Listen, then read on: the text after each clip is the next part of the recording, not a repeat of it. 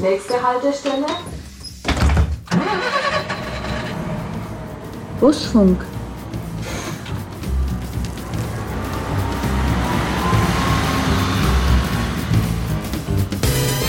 Ups, jetzt haben wir vergessen, da den Bereich der Menschen mit Handicap damit an den Tisch zu holen. Ja, und so steigt die Motivation und auch der Lebenswille. Das finde ich so rührend, da schießt mir gleich das Wasser an. Ich bin gleich jetzt hier gerührt. Ich finde es auch, das ist so ein Beruf, der, der einen so glücklich machen kann. Hallo, herzlich willkommen zur siebten Ausgabe meines Busfunks, dem VAG-Podcast. Ähm, mein Name ist Stefan Meixner, ich bin von Beruf Radiomoderator und Busfahrer. Ähm, das eine habe ich zuerst gemacht, das andere vor kurzem. Busfahrer bin ich seit ähm, jetzt einem halben Jahr ungefähr, weil ich mir einen Lebenstraum verwirklicht habe. Das wollte ich nämlich immer machen, schon als ich Kind war. Und in diesem Podcast ähm, nehme ich alle mit, die Lebensträume haben und ähm, vielleicht auch noch keine haben oder welche haben, aber nicht wissen, dass sie sie haben, weil sie irgendwo schlummern und so. Und ich möchte euch ein bisschen dazu animieren, diese Träume rauszuholen und zu verwirklichen, weil das Leben ist zu kurz, um immer nur Träume zu haben. Es macht viel mehr Sinn, sie zu verwirklichen. Ich lebe diesen Traum gerade. Ich bin jetzt Busfahrer. Das heißt auch, dass ich am Sonntag um 3 Uhr aufstehe, weil ich um 5.30 Uhr äh, mit meinem Bus aus dem Depot rausrolle. Aber wenn es ein Traum ist, spielt sowas keine Rolle. Dazu lade ich mir äh, verschiedenste Gäste ein in diesen Busfunk-Folgen. Ähm, heute zum Beispiel eine sehr interessante Frau, Ines Hübschmann. Sie ist Leiterin des Reha-Bereichs im Bildungszentrum für blinde und sehbehinderte Menschen in Nürnberg-Langwasser. Frau Hübschmann, erstmal herzlich willkommen.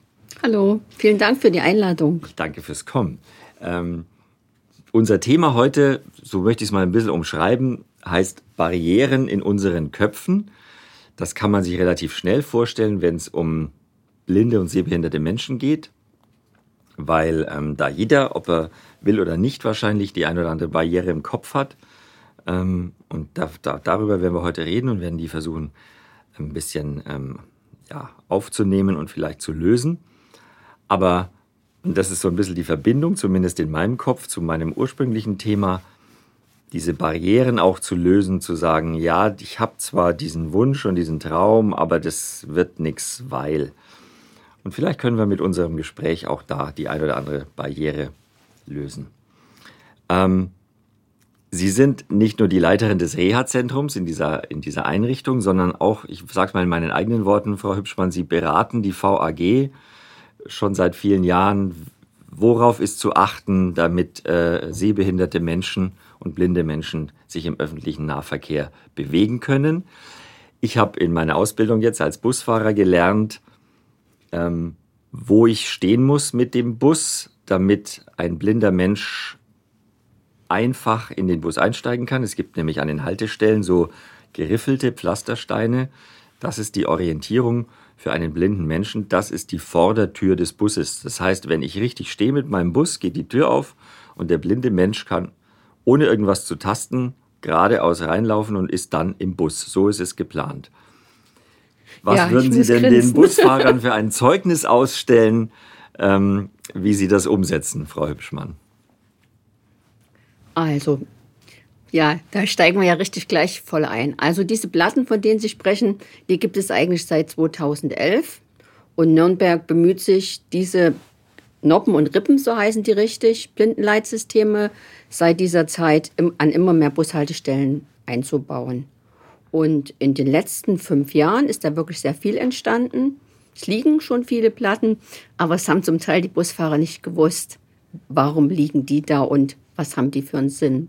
Und wir haben das dann so gemacht, dass wir ähm, zusammen mit den Fahrlehrern der VAG erstmal die Fahrlehrer geschult haben und die Fahrlehrer die Busfahrer. Und ich muss sagen, also da ist was super Gutes gewachsen. Bei neuen Busfahrern ist es manchmal so, dass die es noch nicht wissen. Gerade wenn an so, einem, an so einer Bushaltestelle noch andere Systeme sind, zum Beispiel, dass auch eine Ampel in der Nähe ist. Ähm, also ich darf Ihnen aus äh, der Erfahrung sagen, bei mir ist es erst ein paar Monate her, das war auf alle Fälle und ist nach wie vor, ich habe ja immer noch jemanden, der mit mir mhm. mitfährt, ähm, das wird immer noch streng angemahnt nach dem Motto hier an den besonderen Haltepunkt denken. Ähm, und in meinem Kopf ist es total verankert und auch ein Hilfepunkt für mich ja. als Busfahrer zu sagen, so da muss ich stehen, weil es ist ja auch nicht jede Haltestelle gleich lang, gleich breit, gleich irgendwas. Es ist auch eine schöne Orientierungshilfe als Fahrer zu wissen, da hält man an. Übrigens auch ein äh, Hinweis an alle anderen Fahrgäste, die keine Sehbehinderung haben. Es ist nicht sehr clever und auch nicht in Ihrem Sinne, Frau Hübschmann, wenn sich andere Fahrgäste auf diese geriffelten Steine stellen, weil sie denken, ah, da ist die Vordertür, da bin ich als Erster im Bus. Das ist wirklich eigentlich nur für die Menschen mit Sehbehinderung gedacht. Genau, das nennt man vorderes Einstiegsfeld. Und das ist ja nicht nur dort, wo die, der Bus mit seiner Tür hält, sondern quer über den Gehweg gibt es ein System. Also wenn der blinde oder sehbehinderte Mensch am Gehweg entlangkommt, tastet er das mit dem Stock oder mit seinen Füßen, dreht sich dann zur Straße hin und hat dann vorne dieses Feld, 1,20 Meter. Und wenn er da steht und der Bus hält, ist das einfach optimal. Mhm. Gutes Ankommen. Und auch beim Aussteigen natürlich. Wenn der Bus dann wieder da hält, steige ich aus und weiß, aha, ich gehe jetzt an dem System entlang und komme auf meinen Gehweg. Frau Hübschmann, darf ich Sie fragen, was ist Ihr persönlicher Bezug zu äh, sehbehinderten und blinden Menschen? Soweit ich das jetzt beurteilen kann, haben Sie keine Sehbehinderung. Also Sie haben eine Brille auf, aber ähm, das ist, glaube ich, jetzt nicht in dem Bereich, wo man sagen kann, das gilt als massive Sehbehinderung, oder?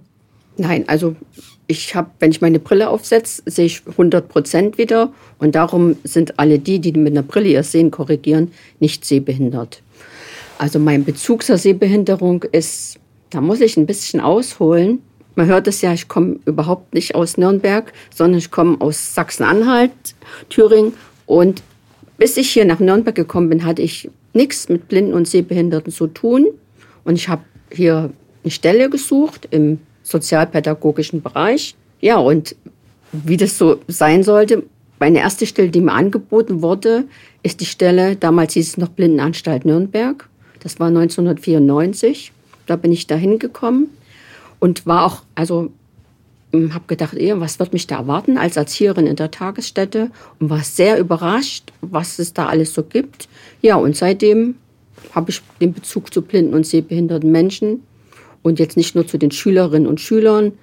Viele hat man, kennt man dann schon über viele Jahre, aber über Berufsvereinigungen und so weiter auch zu vielen Blinden und Sehbehinderten in ganz Deutschland. Wie haben Sie es geschafft? Sie hatten ja sicherlich auch Barrieren am Anfang, als Sie auf diese Menschen getroffen sind mit Sehbehinderung. Wie haben Sie es geschafft, diese Barrieren abzubauen? Bringt es die Erfahrung mit sich?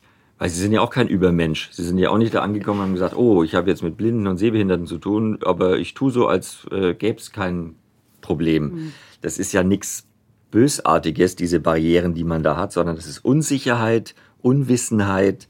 Und dann versucht man sich ranzutasten und ja, manche machen es mit mehr Geschick und manche halt mit weniger und manche wollen lieber schnell weg, damit sie nichts falsch machen. So, das sind ja so diese typischen Barrieren. Wie haben Sie es geschafft, das zu überwinden?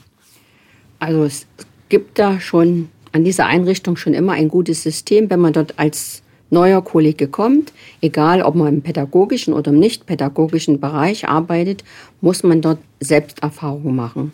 Selbsterfahrung unter der Augenbinde und der Simulationsbrille, genau mit dem Hintergrund, dass man die Barrieren abbaut, damit man selber erfährt, wie ist es, blind oder sehbehindert zu sein, damit man ein Handwerkszeug mitkriegt, wie geht man auf die zu. Diese Einweisung, die macht der Reha-Bereich und man ist da acht Unterrichtsstunden, lernt man verschiedene Strategien. Zum Beispiel ist der Einstieg ein Frühstück unter der Augenbinde. Man kommt in einen Raum rein, den man nicht kennt und wird an den Tisch gesetzt und dann darf man da seinen Tee oder seinen Kaffee trinken, Milch eingießen, Brötchen aufschneiden. Das ist zum Beispiel so ein Bereich. Jeder für sich oder schon in einer Gemeinschaft? Also Erstmal dann jeder für sich. So. Und auch in dem anderen Bereich in der Mobilität äh, wird einem vermittelt, wie führt man blinde Menschen, wie geht man auf blinde Menschen zu, wie erkundet man Raum, so als blinder Mensch, wie, wie macht man das, wenn man in einen unbekannten Raum reinkommt. Ja, und äh, das war für mich 1994 so interessant, dass ich jetzt diejenige bin, die diesen Bereich leitet. Also es hat mich damals fasziniert, äh, mit welchen einfachen Mitteln man das machen kann, welche Hilfsmittel es gibt ja, und also wie schnell man da auch einen Draht zueinander findet. Und sind die Methoden immer noch die gleichen? Führen Sie die Leute heute dann auch mit Augenbinde in einen Raum und sagen, so, ja. guten Appetit, hier ist dein Frühstück? Ja? Es hat sich wirklich bewährt und die Rückmeldungen sind sind, sind so, dass die Leute sagen, das, das muss man unbedingt mal erleben. Und selbst als ich meine Ausbildung gemacht habe in Marburg, war das auch unsere erste Einheit. Wir waren damals zu acht und wir sind alle in den unbekannten Raum geführt worden. Und dann mussten wir zu acht frühstücken. Und das war, ja, es war also der erste Tag. Und zum Beispiel ist die Milch ins Sektglas gewandert. Und da gibt es Fotos, da denken wir heute noch dran. Und aber so. Warum? Also wie kann die Milch ins, also warum gibt es überhaupt Sektgläser bei einem normalen Frühstück? Ja, das war ja der Beginn des Kurses, anderthalb Jahre Ausbildung. Darum gab es da ausnahmsweise Sekt. Aber wir waren auch alles sehr nervös und es war was Neues. Es waren Leute dabei, die hatten schon Erfahrung mit blinden Menschen und man musste sich manche Sachen so zugeben, dass man sagt, okay, hier ist die Milch, hier ist der Zucker. Ja, und dann war da plötzlich nicht die Tasse, sondern das da war das Glas. Also theoretisch kann ja jeder daheim ist jetzt mit einem fremden Raum schwierig, aber ähm, man kann ja jeder daheim sich mal die Augen verbinden und dann einfach mal frühstücken, einfach mal gucken, wie sich das ja. anfühlt. Ähm. Vielleicht noch selber einen Tisch decken, die Sachen aus dem Kühlschrank rausholen, dann zum Tisch laufen, eindecken. Wobei das dann immer diese Erfahrungen sind, wenn ich mich da in dieser Umgebung auskenne, dass es die Erfahrung ist, wie jemand, der später blindet ist. Mhm. An der Einrichtung in Langwasser am Bildungszentrum haben wir einen Großteil von Schülern, die sind von Geburt an blind. Mhm. Die haben also diese sehenden Vorerfahrungen nicht. Im Vergleich, wenn wir uns jetzt eine Augenbinde aufsetzen, mhm. ist das ja später blindet. Und für all diese Leute gibt es halt Möglichkeiten, Strategien und Techniken, dass man im Alltag zurechtkommt. Nur damit ich das einmal gefragt habe, es gibt ja so als Event, kann man ja buchen, so ein äh, Dinner im Dunkeln, mhm. ja, also wo auch der Gedanke zugrunde liegt, äh, dass man nichts sieht und dann ein Abendessen. Wie wirkt das auf, auf blinde und sehbehinderte Menschen, äh, dass, dass die Leute sowas machen? Ist das eher ja, Hohn, so nach dem Motto, ah, lustig, ein lustiger Abend im Dunkeln und dann aber sehen wieder alle? Oder wird es positiv aufgenommen? Also ich kann nicht für alle sprechen, aber in Nürnberg gibt es das auch. Es gibt es einmal beim Erfahrungsfeld der Sinne. Mhm. Und dann gibt es hier noch ein Restaurant, wo das auch gemacht wird. Und es ist so, dass äh, blinde und sehbehinderte Menschen da bedienen und dann auch äh, zum Beispiel künstlerisch da was dazu beitragen oder aus ihrem Leben erzählen. Es gibt pädagogisches Personal, die diese Veranstaltungen dort begleiten. Ja, und der Vorteil oder das Schöne ist auch, dass blinde und sehbehinderte Menschen gern auch sagen, wie sie zurechtkommen oder was sie für Hilfen brauchen. Ich kenne da viele Blinde und Sehbehinderte, die dort bei diesem Dunkeldinner arbeiten. Wenn Sie ins Spiel kommen in Ihrer Funktion als Leiterin dieses äh, Bereichs, dieser Einrichtung, ähm, dann sind es ja schon Menschen, die sich mit ihrer Sehbehinderung ich sag mal, abgefunden oder angefreundet haben oder die, die schon bereit sind zu sagen, ich muss jetzt damit leben und dazu braucht es verschiedene Mechanismen, ich muss lernen, damit mhm. zu leben. Aber es gibt ja einen Bereich davor. Wenn jetzt zum Beispiel jemand äh, erst äh, sehend geboren ist und dann erst im Laufe des Lebens erblindet, ähm, wer kümmert sich um diese Menschen, ähm, dass die nicht vom Hochhaus springen und sagen, ich will nicht mehr leben? Denn man muss die ja erstmal auffangen, bevor sie dann bei ihnen landen und sie angreifen können. Also es gibt erstmal ganz viele Gründe, warum man erblinden kann. Also es gibt, wie gesagt, Menschen, die sind von Geburt an blind. Dann gibt es Menschen, die haben eine Sehbehinderung gehabt und mit der See die Sehbehinderung ist immer schlechter geworden und man erblindet. Und dann gibt es Leute, die durch eine Krankheit oder einen Unfall erblinden. Und dieses Paket, also was man dann da bearbeiten muss, da ist meine Meinung, braucht man unbedingt einen Psychologen an seiner Seite. Wo man das, also es gibt bestimmt verschiedene Strategien, wie man das macht, aber man sollte sich Beratung holen. Die ähm, Unfallerblindeten haben das zum Teil dann auch im Krankenhaus schon. Und wenn man Glück hat, hat man dann dort schon jemand, der sich äh, damit auskennt und Adressen kennt. Hier, also in Bayern, gibt es da zum Beispiel dann schon den Bayerischen Blinden- und Sehbehindertenbund, BBSB, ein sehr großer Verein mit äh, vielen, also Unterbereichen in den Regierungsbezirken, zum Beispiel Nürnberg hat auch eine große Stelle vom Bayerischen Blinden- und Sehbehindertenbund gleich am Bahnhof und da kann man dann kann man dann hingehen und sich beraten lassen. Kriegen die meisten dann auch diesen Lebenswillen und diesen Mut zurück zu sagen, ich muss mich jetzt, dass es dann Rückfälle gibt und dass es immer wieder Momente gibt, wo es einem nicht gut geht. Das, glaube ich, kennt jeder, der auch eine andere Krankheit hat oder irgendwas anderes, das das Leben verändert. Da gibt es gute und schlechte Tage. Aber kriegen die meisten die Kurve? Also dadurch, dass ich die Leute ja nicht kennenlerne, wenn sie so, also wenn das Problem gerade aufgetreten ist, sondern erst später. Also wir an der Einrichtung, wir haben zum Beispiel eine blindentechnische Grundausbildung.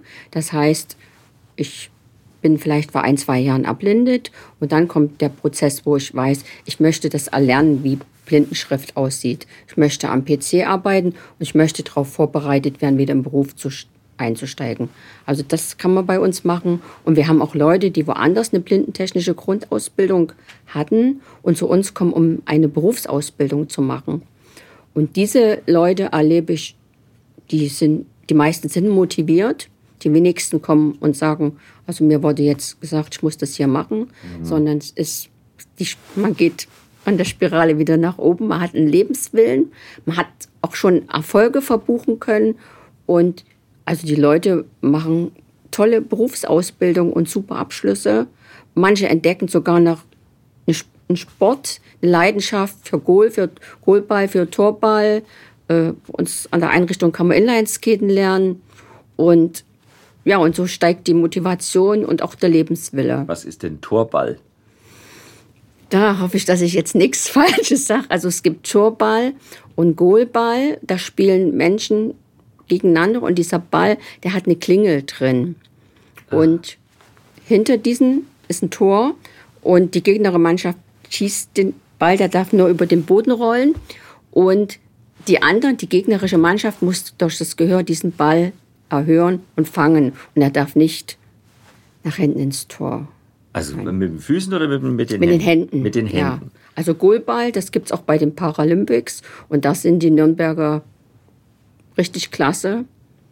Und sie haben da auch schon Preise gewonnen. Interessant. Ja. Noch nie gehört. Goalball, also ist so eine olympische Disziplin. Ist eine Und olympische Disziplin? Also bei den Paralympics, ja. Also die, die, Paralympics werden ja immer großflächig übertragen, mhm. habe ich schon viel gesehen, aber Goalball ist mir noch nicht äh, vorgekommen da. Aber das, also ich werde jetzt verstärkt darauf achten. Interessant. Das ist sowas wie eine Mischung, ja, wie Handball für Blinde. Genau, aber der Ball wird über den Hallenboden gerollt. Ja, ja. Und das machen auch Menschen, die sehbehindert sind. Es ist sehr gut für die Muskulatur. Mhm. Und die müssen dann aber alle eine Augenbinde aufsetzen. Hm? Also, es ja. dass jeder die gleichen Voraussetzungen hat.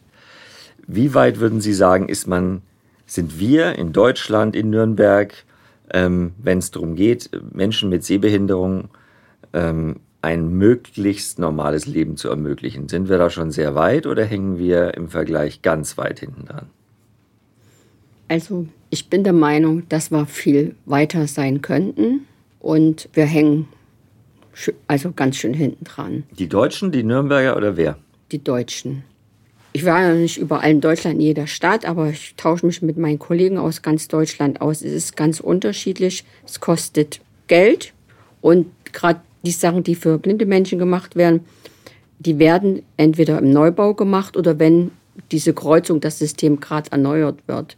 Wenn irgendwas, eine Kreuzung im Bahnhof steht und so funktioniert und nichts repariert werden muss, da kommt dann niemand und sagt, jetzt bauen wir da mal aber Bodenindikatoren ein, damit blinde Menschen die vordere Bustür finden. Oder wir bauen eine Zuwiegung, damit Menschen, die den Gehweg entlang laufen, diese Haltestelle finden. Und ist es, wäre das für Sie eine Selbstverständlichkeit? Sind Sie äh, der Meinung, ähm, im Jahre 2021 kann es nicht sein, dass ein behinderter Mensch äh, sich in Deutschland nicht so bewegen kann wie jemand ohne Behinderung? Oder ist es nicht normal, dass man sagen muss, okay, wir, es kostet Geld, das Geld mhm. muss ja da sein. Ähm, die Bereitschaft grundsätzlich ist ja da. Ich rede jetzt so wie, wie ein Politiker, aber also ich, ich versuche nur, das auch so zu verstehen. Ja, wir haben 2021, Bayern wollte in allen öffentlichen Gebäuden 2022 barrierefrei sein. Mhm. Und ich glaube, letztes Jahr, als Corona begonnen hat, gab es eine ganz kleine Pressemeldung, ich habe sie mir irgendwo ausgeschnitten, zeigt das jetzt mal so mit den Händen, so ein Artikel, der vielleicht 10 Zentimeter war, ein Einspalter, dass das für Bayern und auch für andere Bundesländer nicht geschafft wird. Hm. Und eigentlich war das gedacht, dass der Zugang für Menschen mit Handicap in öffentlichen Gebäuden überall möglich ist. Hat man sich gedacht, das fanden natürlich die Selbsthilfe fand das klasse, hat sich da auch sehr engagiert, hat Ideen gebracht. Aber es ist, wenn man jetzt rausschaut, es ist wird es nicht so sein, dass es barrierefrei ist und es wird noch viel, viel länger dauern. Es gibt unheimlich viele Gesetze, die sich mit Barrierefreiheit beschäftigen. Menschenrechtskonvention seit 2008, glaube ich. Und wenn man die so liest, wo man denkt, wow, da haben sich Leute Gedanken gemacht und die wollen, dass eine Inklusion funktioniert. Aber man muss genauer hingucken. Ich denke manchmal, wenn ich gerade, ich bin heute so über den Lehrer gekommen, ich denke, ob es so eine Lösung gibt, die alle Leute zufriedenstellt, das bezweifle ich mittlerweile. Das klingt aber nicht sehr optimistisch. Mhm. Ist ja. das Resignation? Nein, nee, also Resignation soll es nicht sein. Also wir brauchen wir nur Nürnberg äh, so gucken. Nürnberg ist eine sehr alte Stadt und wir haben ja nicht das amerikanische System mit Häuserblöcken und so weiter. Es ist an manchen Stellen, auch gerade hier so am Plärrer oder wenn man Richtung Altstadt geht, ist es auch manchmal kompliziert, das so barrierefrei zu machen, dass alle Menschen, also die Menschen, die im Rollstuhl sitzen, Menschen mit Rollator, Blinde, Sehbehinderte, Gehörlose, dass alle die gleiche Teilhabe haben. Mhm.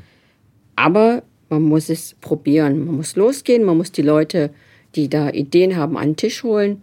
Und die VAG hat das schon recht früh gemerkt. Mhm. Die VAG hat schon seit über 30 Jahren jemand, der also einen Behindertenbeauftragten. Nicht jemand, der für die Behinderten in der VAG verantwortlich ist, sondern bei der VAG ist das der Herr Zeidler, der arbeitet mit den Vereinen und mit der Selbsthilfe zusammen, hat dort jemand, der, äh, der die Leute an den Tisch holt und der dann sagt, die VAG hat vor, also vor, ich glaube 2012, äh, eine neue U-Bahn anzuschaffen, Gliederzug 1 wir fangen jetzt an zu sammeln. Wie soll der aussehen, damit alle Leute den nutzen können? Und da sitzen Sie auch dann mit am Tisch. Ja, und da sitze ich mit am Tisch. Oder die VAG sagt, wir müssen ähm, neue Straßenbahn anschaffen.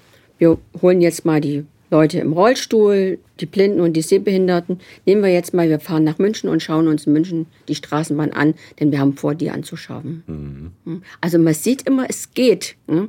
aber man muss also man muss sich im Vorfeld schon ganz lange Gedanken machen und nicht so sagen, hups, jetzt haben wir vergessen, da den Bereich der Menschen mit Handicap damit an den Tisch zu holen.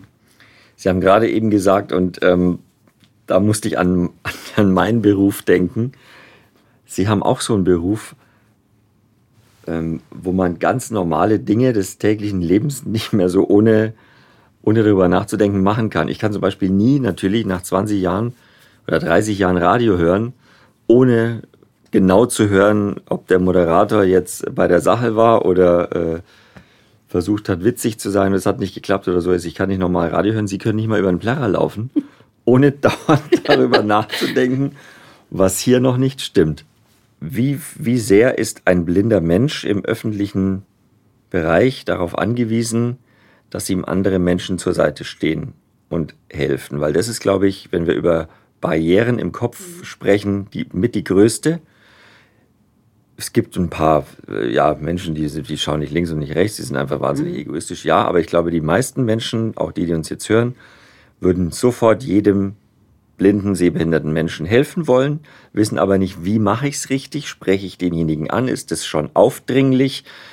Wenn der jetzt von jedem angequatscht wird, brauchen sie Hilfe, das ist ja auch nervig für den, mhm. für den Menschen, der die Behinderung hat. Wie macht man es richtig? Wie machen wir es richtig? Also es gibt natürlich kein Patentrezept, was ich immer, also wo ich der Meinung bin, wenn jemand gut unterwegs ist, man sieht, der läuft mit dem Langstock, der ist orientiert und läuft da durch die Königstorpassage und dreht sich orientiert nach links, weicht äh, diesen großen Säulen da aus. So jemand würde ich nicht ansprechen. Mhm. Weil sieht man ja, der kommt zurecht, wie alle anderen auch. Aber wenn man jemand sieht, der hilflos ist und vielleicht dort an den Treppen, an dem Handlauf nach einer Markierung sucht und wieder sich umdreht, dann würde ich, würde ich fragen, ob ich denen helfen kann. Und da ist es ganz wichtig, dass man auch mit einem Nein zurechtkommt. Also wenn derjenige sagt, Entschuldigung, ich warte hier noch auf jemanden oder ich habe das schon jetzt hier ganz oft geübt und ich will das alleine probieren, dann muss man auch mit dem Nein zurechtkommen.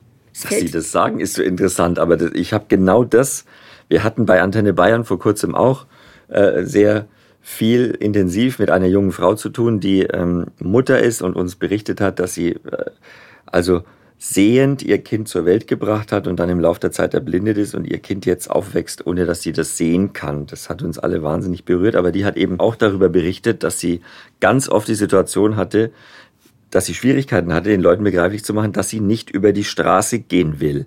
Ja. Also die Leute haben dann gesagt, so, jetzt ist grün, jetzt können wir gehen, also gehen wir. Und dann haben die sich eingehakt und haben gesagt, ich will da nicht drüber, bitte lassen Sie mich los. Nein, und dann wird sie quasi so über die Straße drüber äh, gezerrt. Das, das kommt mir so, so komisch vor, dass das passiert. Das ist sogar Schulungskonzept. Also, dass wir mit den, mit den Schülerinnen und Schülern, dass wir die mal nehmen, an der Stelle abstellen und sagen, so, jetzt müsst ihr euch reorientieren versucht zurück an diesen Ausgangspunkt zu kommen, weil ihr entweder mit dem Bus eine Station zu weit gefahren seid oder weil es wirklich öfter passiert, dass man mit bei Grün genommen wird und dann steht man da drüben und dann denkt derjenige, der einen mitgenommen hat, oh ja, jetzt müsste es aber passen und ist weg und dann steht man da. Und dann muss man ja wieder zurückfinden. Also es, es gehört mit zu einer Schulung, die wir mit den Leuten machen, dass man zurückfindet. Hm. Oder wenn man es nicht findet, dass man ganz gezielt fragt. Auch das gehört dazu. Also, weil die Leute so hilfsbereit sind, üben wir das Nein zu sagen, so dass die anderen Leute das akzeptieren. Aber wir üben auch, wie fragt man jemand Sehendes, dass man als Blinder eine Antwort kriegt, mit der man was anfangen kann. Denn hier und da und dort mit dem Finger noch gezeigt, nützt ja nichts. Und oft ist es so, dass die Orientierungspunkte, die blinde Menschen brauchen, um vom A nach B zu kommen, ganz andere sind. Das sind Sachen, die man hört, die man mit Langstock spürt, die man riecht und die für einen Sehenden ja nicht unbedingt so prägnant sind, sondern der sieht vielleicht die Werbung vom Bäcker. Hm? Aber die ist vielleicht für den Blinden gar nicht so, so die erste Orientierungsart, sondern der merkt halt dort immer, dass er über den Gullideckel geht. Und wir müssen dann sagen, okay, wenn man jetzt nachfragt, wie machen wir das, dass man da eine Antwort kriegt, damit man seine Orientierung dann seinen Weg fortsetzen kann. Ähm, Sie brennen für diesen Beruf? Schon, ja. Also es ist, es ist einfach was Tolles. Natürlich werden viele Leute sagen, es ist was Tolles, jemandem helfen zu können, aber es ist einfach äh, an unserer zu sehen, wie sich jemand entwickelt. Wir kriegen die Kinder, das sind die bei uns in der Vorschule, kommen die erste Klasse und mit denen habe ich, wenn die an diese, unsere Einrichtung sind, haben wir das erste Mal Kontakt. Das sind, die sind dann sechs sieben, Jahre sechs, alt. Sieben Jahre sechs, alt. Sieben, ja. Und wir gehen mit denen ganz lange mit. Die machen ihre Schulausbildung, die machen ihre Berufsausbildung, die machen, kriegen irgendwo einen Job und dann gibt es bei uns Feste und dann stehen plötzlich so junge Männer da und sagen, ach Ines, ich habe dich an deiner Stimme erkannt. Ja, ich bin der und der. Und ich habe mich gerade, ich habe jetzt am Bahnhof jemand angesprochen, das ist ein ehemaliger Schüler von mir, der als Physiotherapeut arbeitet. Und es ist einfach klasse, der arbeitet, wohnt hier in Nürnberg in der Südstadt, fährt jeden Tag nach Hersbruck, weil er dort als Physiotherapeut arbeitet, ist glücklich verheiratet. Und das finde ich toll, einfach zu sehen, was der an unserer Einrichtung mit der Hilfe von meinen Kollegen und von mir geschafft hat. Wir machen ja nicht nur die Mobilität, sondern diesen ganzen lebenspraktischen Bereich, dass man seinen Haushalt bewältigen kann. Und es ist schon klasse zu erleben, wie man die Leute so ins Leben bringt, ins Selbstständige. Das finde ich so rührend, da schießt mir gleich das Wasser an. Ich bin mhm. gleich jetzt hier gerührt. Ja, also ich finde es auch, das ist so ein Beruf, der der einen so glücklich machen kann. Hm. Weil man halt so, also ich arbeite ja nicht im Klassenverband, sondern immer mit einem Menschen so ganz individuell arbeiten kann, sich auf den einlassen kann, was bringt er mit, wo hat er noch Bedarf, wie bewältigt er schon diese Sachen, so diese Flexibilität, das gefällt mir richtig gut. Welche Rolle spielt ähm, äh, Corona jetzt für äh, blinde Menschen? Ich meine, das trifft alle Menschen hart, aber viele beschweren sich ja auch über so Kleinigkeiten wie ich möchte einfach mal wieder jemanden in den Arm nehmen und mhm. möchte einfach mal wieder jemanden berühren dürfen, aber man ist immer so, man kann sich ja nicht mehr die Hand geben im Moment. Ähm, ich stelle mir das möglicherweise potenziert noch vor für, für Menschen, die nichts sehen und deshalb vielleicht noch mehr über auch Berühren äh, Gefühle transportieren. Ja, unabhängig von den Gefühlen ist es für blinde Menschen ja oft so, dass man mehr anfassen muss. Ne? Mhm. Um, also wenn ich jetzt bei Ihnen in den Bus einsteige, dann muss ich mich erstmal, muss ich mich links, also so vermitteln, vermitteln wir es, festhalten, damit ich da vorne einsteigen kann. Dann gehe ich mit meiner Handkleide um, um die Ecke rum und schaue mit meiner Handfläche, ist der erste Platz frei. Dann schaue ich mit, mit der Hand, wo ist der Knopf, damit ich einen Haltewunsch drücken kann. Also, und das ist jetzt zum Beispiel so eine Sache, die bei Corona ganz schwierig ist. Dieses, wo wir sehenden Menschen einfach sehen, aha, da hat schon einer gedrückt, da aus der U-Bahn ja. oder aus dem Bus. Also dieses Unheim, das ist, dieses Anfassen, das macht gerade vielen Leuten Probleme, so blinden Menschen. Und ähm, was noch so ist, also man hat ja, wenn man mit dem Langstock geht, ist man ja die, Lang die Langstockspitze, die stößt ja so an Hindernisse an. Mhm. Aber so erst, wenn ich mit dem Stock an den Menschen dran bin, kann ich erfahren, jetzt bin ich dran. Aber so ein Stock ist ja nicht anderthalb Meter von einem weg. Also es passiert ganz oft, dass die Abstände nicht eingehalten werden. Und da wünsche ich mir einfach, dass sehende Leute wissen, das geht jetzt gar nicht, die Abstände einzuhalten, dass man eine Rückmeldung gibt dann. Moment, hier stehe ich, gerade wenn man so an so Geschäften wie Bäcker oder an der Kasse ansteht ich habe auch so den Eindruck, dass weniger Leute helfen, weniger Hilfe angeboten wird. Der Abstand. War, genau, der Abstand. Abstand. Und man muss, man muss ja irgendwie, kommt ja in Körperkontakt. Entweder der sehbehinderte blinde Mensch henkelt sich ein oder man nimmt ihn am Arm. Und das überlegt man sich jetzt schon eher, ob man das alles macht. Und ja, wie, wie, wie wäre die Lösung? Wir kriegen ja permanent gesagt, bloß Abstand mhm. um jeden Preis. Sagt man dann bei einem blinden Menschen, da ist jetzt aber die, die Blindheit wichtiger, da muss ich jetzt trotzdem. Oder also was, was ist äh, da der Ansatz? Also das muss, glaube ich, jeder selber für sich entscheiden.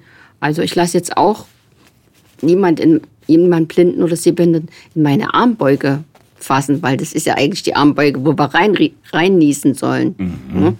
Also was man jetzt so sagt, ist, dass man die Schulter anbieten soll, dass der Blinde sich oben an der Schulter festhalten kann. Aber auch sicher kann man nicht sein. Nee. Und auch durch die Masken ist, wir, wir sehen, fragen ja auch viel öfter nach, was ist jetzt gesagt worden. Die Kommunikation ist generell schwieriger, weil wir alle auch so gedämpft rüberkommen. Und Sprache und Hören ist ja jetzt für einen blinden oder sehbehinderten Menschen das Medium, um sich zu verständigen. Ja. Ist also schon schwieriger geworden. Unbedingt, Situation. ja. Mhm. Was wäre denn privat noch ein Traum, ähm, der, der, der schlummert irgendwo und der, der es gibt doch bestimmt was. Ja, das muss noch ein bisschen warten. So ich möchte gern mal in Skandinavien nicht einen Sommerurlaub verbringen, sondern ich möchte da mal einen richtigen kalten Winter so sein. Und das wird erst gehen, wenn man Rente ist. Und ich stelle mir einfach, ich liebe den Winter und ich stelle mir das so schön vor, diese alles zu haben, was ich gesagt habe, so Platz und Ruhe und Kälte und Kälte oh und Schnee und ja und vielleicht das eine und andere Rentier und ja, und Ruhe. So dieses Schnee, der alles dämpft und dann kein Verkehr zu hören. Hm. So wie Sie das ähm, sagen, ist sofort für mich klar, ähm, das wird passieren. Weil das ist so ausgearbeitet, dieser, dieser Traum. Ähm, das ist keine Frage des ähm, Ob, sondern eigentlich nur eine Frage des Wann Sie ja. das machen. Ne? Mhm Freuen Sie sich auf den Sommer, auf diesen Sommer? Ich habe für diesen Sommer noch überhaupt nichts geplant. Kein Urlaub, nichts. Einfach abwarten, was passiert und flexibel bleiben. Außerdem kommt ein Glitzern in Ihren Augen ja erst, wenn es um Kälte geht. ähm, ich freue mich auf diesen Sommer, ähm, weil ich das Beste draus machen werde. Äh, was auch immer ähm, erlaubt sein wird und möglich sein wird und sinnvoll sein wird. Aber es wird so oder so ein Sommer. Frau Hübschmann mit diesem tollen Namen. Das ist ja auch schon ein Geschenk, so zu heißen. Vielen Dank für diesen Besuch. Ich wünsche Ihnen alles Gute für Sie und Ihre Familie und für Ihren Beruf natürlich auch. Und ähm, uns allen wünsche ich ein gutes Händchen im Umgang mit blinden und sehbehinderten Menschen. Miteinander reden, offen miteinander reden und auch zu sagen, dass man unsicher ist, ist besser als nichts zu tun. Und bitte zerrt keine Menschen über die Straße. Ich glaube es immer noch nicht, dass das so oft passiert, aber es muss so sein. Sie haben es bestätigt. Ja. Die nicht über die Straße wollen, nur weil sie blind sind, das wäre auch ganz gut. Dankeschön, alles Gute. Ich freue mich auf die nächste Folge und danke für den Besuch. Vielen Dank, dass ich hier sein durfte. Tschüss. Tschüss.